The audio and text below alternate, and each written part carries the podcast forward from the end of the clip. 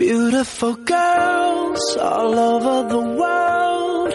I could be chasing, but my time would be wasted. They got nothing on you, baby. Nothing on you. Muy buenos días, bienvenidos todos a su programa Somos Uno. En esta mañana hablaremos acerca de un tema muy importante, pero que lamentablemente algunos salvadoreños no tenemos el conocimiento que deberíamos tener. Es por eso que esta mañana hemos invitado a David Rodríguez para que nos platique un poco sobre el derecho a la identidad. A ver David, platícanos sobre la importancia de ese derecho y bienvenido a nuestra radio. Buenos días, muchas gracias por la invitación.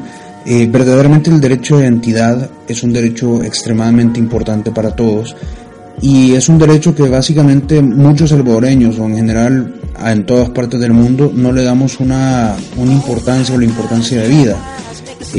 Es importante pues para comenzar a hablar de este derecho hacer la diferenciación entre derecho de la identidad y derecho de la identificación. Por ejemplo, si tú revisas en tu billetera, seguramente tendrás tu documento único de identidad. Ese como tal es un documento de identificación, pero tu identidad va mucho más allá de lo que está contenido en ese DUI. Por ejemplo, tú tienes una identidad como mujer, tienes una identidad por tu nombre como tal, tienes de hecho, eh, jurídicamente hablando, pues el nombre es un atributo de la persona natural. Entonces ahí podemos ir viendo la importancia que se le da.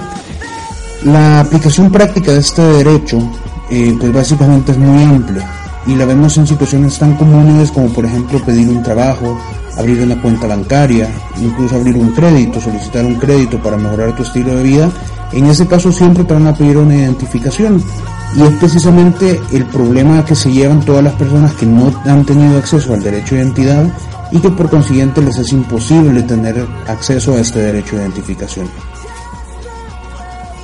Muy bien, eh, ya finalizando, coméntanos un poco sobre la forma en que el Estado salvadoreño se encarga de este derecho.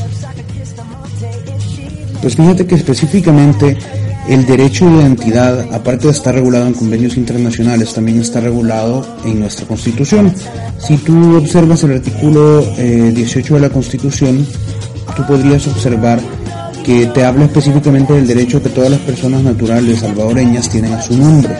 El nombre como tal necesariamente se comprueba con la, por medio de la partida de nacimiento, eso está establecido en la ley del nombre de la persona natural. Entonces es decir que tú el aseguramiento de tu derecho de identidad, de identificación y el derecho a tu nombre se te comienza a dar por parte del Estado salvadoreño desde el momento en que se te sienta tu partida de nacimiento.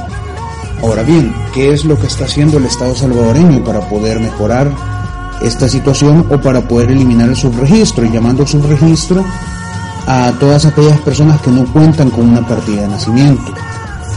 Pues básicamente hay diferentes programas, la mayor parte llevados a cabo por, por organismos internacionales o por el Registro Nacional de Personas Naturales, que se encargan pues básicamente de, como ya te lo había dicho anteriormente, de tratar de bajar los índices de subregistro. Eh, existen programas, por ejemplo, en los cuales se captura la información de un recién nacido en un hospital y es parte del personal del Registro Nacional de Personas Naturales el que se encarga de llevarlo a la alcaldía correspondiente para que la para asegurar que esta persona vaya a tener asentada su partida de nacimiento. En el lado del derecho a la identificación, eh, tú puedes ver, por ejemplo, a nivel nacional que contamos con 20 DUI centros y en el exterior también se cuentan con otros 20 DUI centros.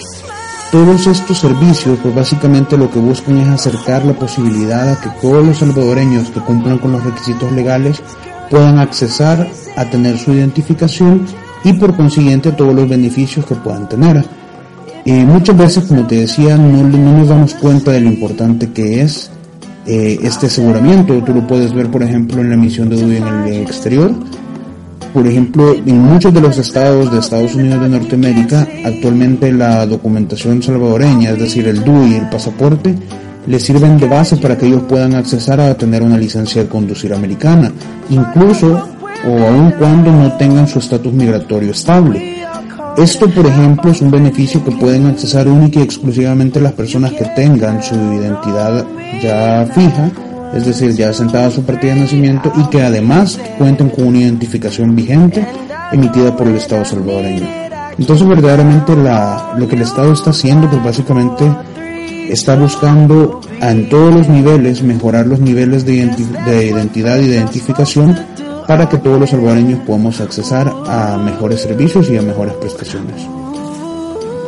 Muchas gracias David, ah, yo creo que has aclarado muy bien todas las dudas de nuestro radio escucha. Fue un gusto tenerte aquí. Muchas gracias. Y bueno, esto ha sido todo. Nos vemos en la próxima semana con otro tema de interés social. Les saludo Michelle de la O. Tengan una feliz tarde.